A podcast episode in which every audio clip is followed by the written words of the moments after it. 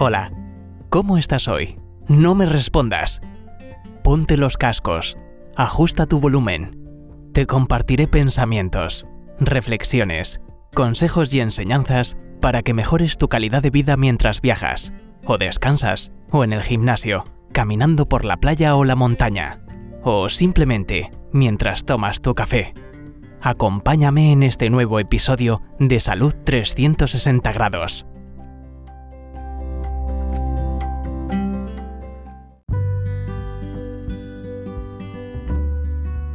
Hoy estamos nuevamente con otro episodio de Salud 360 grados. Para aquellos que no están familiarizados con este podcast, les sugiero que vayan al tráiler. En esta misma plataforma donde usted vea tráiler, hay un resumen de un minuto que le podrá hacer saber de qué se trata este podcast. Para aquellos que no tengan la costumbre o es la primera vez que están en un podcast o no sabe cómo aprovecharlo a los audios de los podcasts, puede ir al episodio que dice Ayuda, cómo escuchar un podcast. Y también les sugiero que para poder entender toda la serie de los episodios en la cual está contenido este podcast, pueda consultar en más detalle donde dice Salud 360 grados.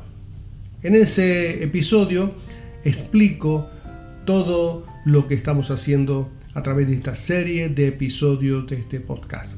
Espero que les sea provechoso y espero que les sea útil. Y hoy quiero tocar un tema muy interesante para mí y espero que sea para usted también, que es la química del bienestar. Los seres humanos, todos, tenemos elementos químicos que hacen que el organismo funcione como tal. Y le voy a poner un ejemplo muy sencillo, muy simple, muy común, pero que a lo mejor nunca usted se puso a pensar. Las lágrimas. Las lágrimas que produce el, ojo a través de los conductos lagrimales, a través de la glándula lagrimal, es una eh, sustancia líquida, acuosa, que produce, o la función principal es proteger al ojo, mantenerlo lubricado tiene algunas proteínas, tiene algunas grasas, algunas enzimas de protección para evitar que el ojo se infecte ni tampoco que se irrite. Tiene algunos niveles de azúcar, de urea, de sodio, de potasio, es decir, la misma concentración que tiene los elementos de la sangre, del plasma sanguíneo. Pero hay otras lágrimas que son las lágrimas que, que son provocadas por la emoción. Son lágrimas líquido acuoso similares a las otras, pero diferente en calidad. Aparentemente los estudios actualmente, cuando se estudia diferentes niveles de emoción o diferentes estados emocionales, como es el miedo, el dolor, la tristeza, la alegría, produce una cristalización muy particular. Y parece ser que el contenido químico de las, de las lágrimas tienen prolactina y adrenocorticotrofina, que son hormonas hormonas que generan movimientos o generan movimientos alrededor del cuerpo. Pero que actúan las lágrimas, estas son producidas por los estímulos de una sustancia que se llama acetilcolina. La acetilcolina es el mediador o el neurotransmisor de los sistemas parasimpáticos. Parasimpático es un sistema um, nervioso que produce movimiento casi autónomo del organismo. Le pongo un ejemplo.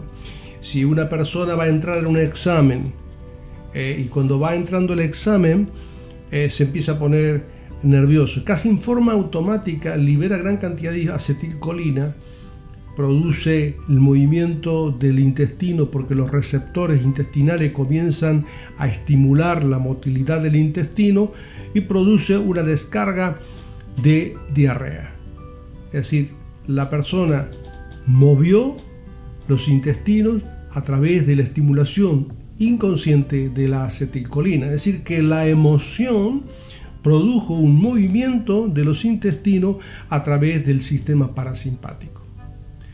Ahora bien, cuando nosotros movemos a una persona, la persona está delante de nosotros, nosotros vamos a hablar algo triste o hablamos algo alegre, o contamos un chiste, la persona puede ponerse sus ojos húmedos porque nuestra palabra, nuestro, lo que nosotros estamos hablando, está moviendo las emociones, las emociones están moviendo la acetilcolina, la acetilcolina está moviendo todo el sistema parasimpático para que se contraigan las glándulas lagrimales y produzcan lágrimas en los ojos. Es decir, que la emoción precedió al movimiento químico y lo que produjo el movimiento de la emoción fueron mis palabras. Es decir, que las palabras movieron los cimientos inmateriales del ser humano para que él pueda mover las sustancias químicas y nosotros pudimos ver una lágrima. Ahora el resto del organismo también se expresa de diferentes maneras ante diferentes estímulos. Es decir, que el bienestar depende también de que todos los sistemas químicos estén totalmente nivelados y equilibrados. Por eso es, la gran pregunta es, ¿quién mueve a quién? ¿La emoción es la que mueve la química o la química es la que mueve la emoción? Para eso quiero concentrar en cuatro sustancias químicas que están en el organismo. Una es la serotonina, que son, es la sustancia de las emociones los niveles de serotonina, dependiendo de los niveles, producen ciertos eh, niveles de bienestar, de relajación, satisfacción, aumenta la concentración para que uno pueda estar atento y pueda memorizar también. Y también tiene que ver con la, con la autoestima, tiene que también con la atracción de las personas, tiene que también con la regulación de, de la ansiedad y la regulación del miedo, la angustia, la agresividad. Por eso es que los psiquiatras tratan de dar medicamentos muchas veces a las personas que tienen problemas emocionales de este tipo. Son, sustancias que se llaman de, em, de, recaptación de serotonina, tratando de aprovechar los niveles o mejorar los niveles de serotonina a través de fármacos. Porque tener los niveles bajos de serotonina eh, se asocia a enfermedades mentales como el autismo, la esquizofrenia, la hiperactividad, la depresión, la ansiedad trastornos obsesivos, compulsivos, agresividad, insomnio, estrés. Es decir, la, la serotonina es una sustancia íntimamente relacionada con las emociones. Ahora quiero entrar en otra que se llama la dopamina. Es un neurotransmisor, es decir, que es una sustancia química que favorece que el sistema nervioso puedan transferir información de una neurona a otra, de una célula a otra. Y desempeña varias funciones en los seres humanos y también en los animales. Es el movimiento, la memoria, el sistema de recompensa, el comportamiento, la, capacidad de, de, entender las cosas, de atención, también tiene que ver con el sueño, con el humor, el aprendizaje. Y una enfermedad que nosotros vemos en el, déficit de dopamina, que es la que nosotros conocemos popularmente como enfermedad de Parkinson la dopamina, el déficit de dopamina produce esa rigidez, esa lentitud, esa apatía, esa indiferencia de la persona que no puede a veces eh, eh, moverse con facilidad. La otra sustancia es la oxitocina. La oxitocina es una hormona que lleva bastantes años de descubierta, pero que casi nunca se le prestó atención como se le está prestando atención en las últimas décadas. La oxitocina casi siempre, incluso cuando yo estudié, la, la, relacionábamos con el parto. Es decir, los niveles de oxitocina contraían el útero y provocaban el parto. Por eso que venía la oxitocina eh, farmacológica, que se ponía el goteo de la oxitocina para provocar el parto. También tenía que ver con la lactancia. Pero últimamente estamos viendo que se están haciendo cada vez más estudios que son los que la oxitocina tiene que ver con el apego, con las relaciones afectivas. Por eso hay algunos que le llaman a la oxitocina, le llaman la hormona del amor. Aquellas personas que producen atracción la una para con la otra y se miden los niveles de oxitocina, los niveles de oxitocina están elevados. La otra sustancia es la endorfina. Endorfina es una, son neurotransmisores que funcionan como si fuese mm, opiáceo, para, que, para hacerlo sencillo, son como la morfina, pero endógena, de dentro del cuerpo, no viene de afuera, que produce sensación también de analgesia, de bienestar, alegría e incluso de euforia. Eh, por eso dice que hay algunos que creen que, por ejemplo, la risoterapia que aplicaban los japoneses era para producir la liberación de endorfina. Así que la risa produce liberación de endorfina y produciendo, producía niveles, uh, disminuía el dolor. Se aplicaba incluso para las enfermedades reumáticas. Ahora, luego, después de haber expuesto todo esto en una forma ah, tan breve, pero muy concentrada, quiero, quiero hacer una breve recomendación. Cuatro en las cuatro sustancias que acabo de dar, tres recomendaciones para cada una. Para que la dopamina se mantenga en buenos niveles óptimos, es dormir adecuadamente, aprender o intentar dormir entre 7 u 8 horas, pero dormir, no solamente cerrar los ojos, dormir. Y para eso les sugiero que vea el episodio donde yo hablo del sueño. Si quiere permanecer y tener buenos niveles de dopamina, también celebre los logros diarios. Es decir, hay gente que está pendiente de las cosas que van a pasar en el futuro o siempre está concentrando en las cosas y los fracasos del pasado. Y de modo que eso produce un gran desgaste. Y entonces la importancia de mantener y aprovechar los logros, aunque sean pequeños, de cada día, porque eso mantienen unos buenos niveles de dopamina. También mantener un ejercicio físico diario. Está comprobado que los niveles de dopamina son mejores en aquellas personas que practican ejercicio.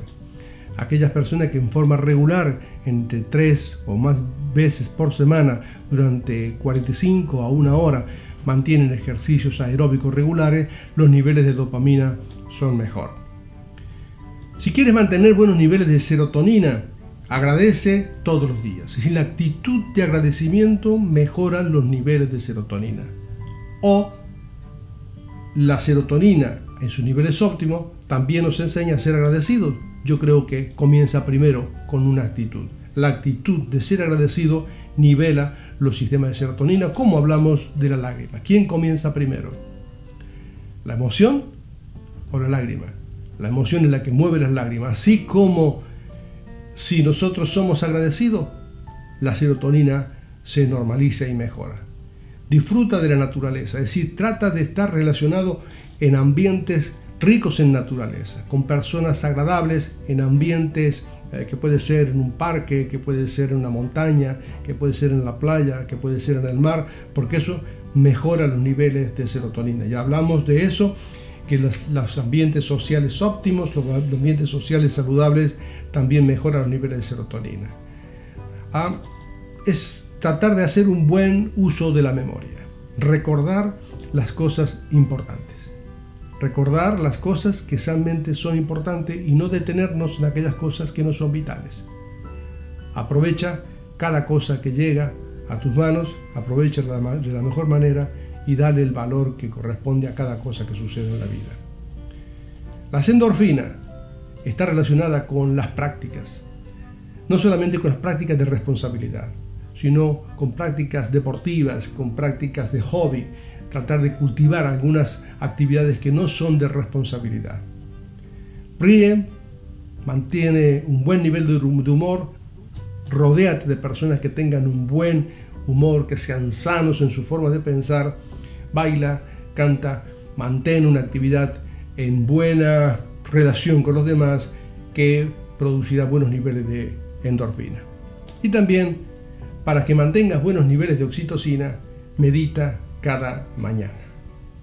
Dale un abrazo a alguien, a los más cercanos de momento hasta que pase la epidemia del, del COVID-19. Y hace un acto de generosidad, hace un acto bueno cada día. ¿Para qué?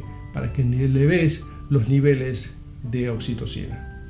Y cuando hablamos de la meditación, cuando hablamos de la ansiedad, hablamos de que también aprendas a verbalizar todas aquellas cosas que te ponen ansioso, porque la oración, hablar con Dios, es una práctica que regula los niveles de oxitocina, pero no porque, porque nosotros la espiritualidad es la que nosotros las buscamos para ser beneficiados eh, químicamente. No, sencillamente porque nosotros descomprimimos la situación, nos beneficiamos de estar relacionados con Dios. Y hay un pasaje que dice, orad sin cesar, es decir, no pierdas la conexión con Dios jamás. Y si la rompes, intenta repararla cuanto antes. Hay dos pensamientos que quiero dejar, o tres pensamientos, que uno viene de, de Salomón, que dice, el corazón alegre embellece el rostro, pero el dolor del corazón abate el espíritu. Es decir, que la actitud del corazón modifica el rostro. Y el corazón cuando está dolorido, emocionalmente hablando, abate la parte, toda la parte inmaterial y por supuesto el cuerpo. Y hay una expresión que en una conversación tiene Jesús con, con Pedro. Pedro le dice, ¿cuántas veces yo puedo, debo de perdonar a mi hermano cuando me ofende? Y le dice, ¿siete? Y le dice, no, no te digo yo siete, le dice Jesús, sino te digo setenta veces siete. ¿Qué quiere decir esto? Que siempre debe haber una actitud de perdón. No solamente por beneficio nuestro, sino también por el beneficio del otro. ¿Por qué? Porque los niveles de dopamina, oxitocina y serotonina y endorfina se nivelan cuando la actitud de la persona siempre está presta a perdonar. Así que el perdón unifica o mejora o modula todos los sistemas químicos.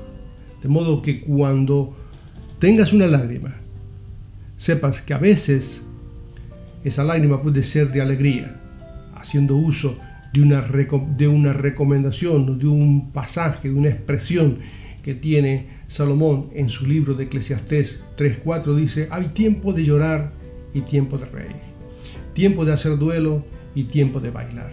Es decir, no siempre tenemos que estar encima de la cresta de la ola, pero siempre tenemos que tener buenas reservas de los mediadores químicos para saber que cuando enfrentemos un momento de dolor, un momento de duelo, podamos nosotros superarlo y saber de que todo tiene su tiempo debajo del cielo y todo lo que se quiere debajo del cielo tiene su hora. Tiempo de llorar y tiempo de reír, tiempo de hacer duelo y tiempo de bailar. Así que nunca pierdas la actitud de saber que relacionado con tu prójimo adecuadamente, relacionado con Dios correctamente y contigo mismo, nivela todo tu sistema químico. Así que nos vemos en el próximo podcast. Aprende a pensar de acuerdo a salud 360 grados.